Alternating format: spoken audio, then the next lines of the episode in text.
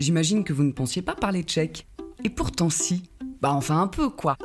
À chaque fois que vous utilisez le mot robot, vous voyagez dans le temps et dans l'espace.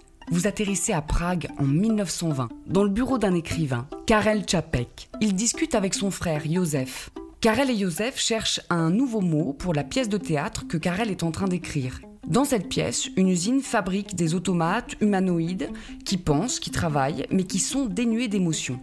Alors comment les appeler? Quel nom donner à ces automates?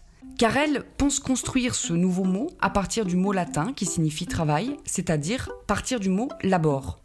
Labor, on le retrouve en français dans laborieux par exemple. Pour les automates de Karel, ça donnerait quelque chose comme laborie, les travailleurs, dans un sens assez neutre.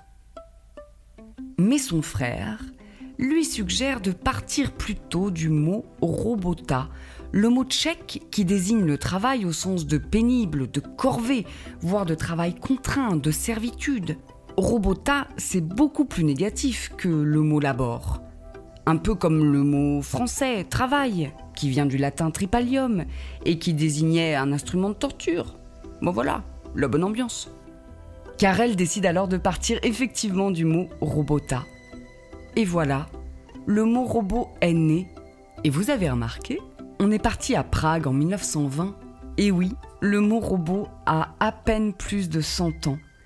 Et d'une simple mention dans une pièce de théâtre tchèque, il a conquis le monde.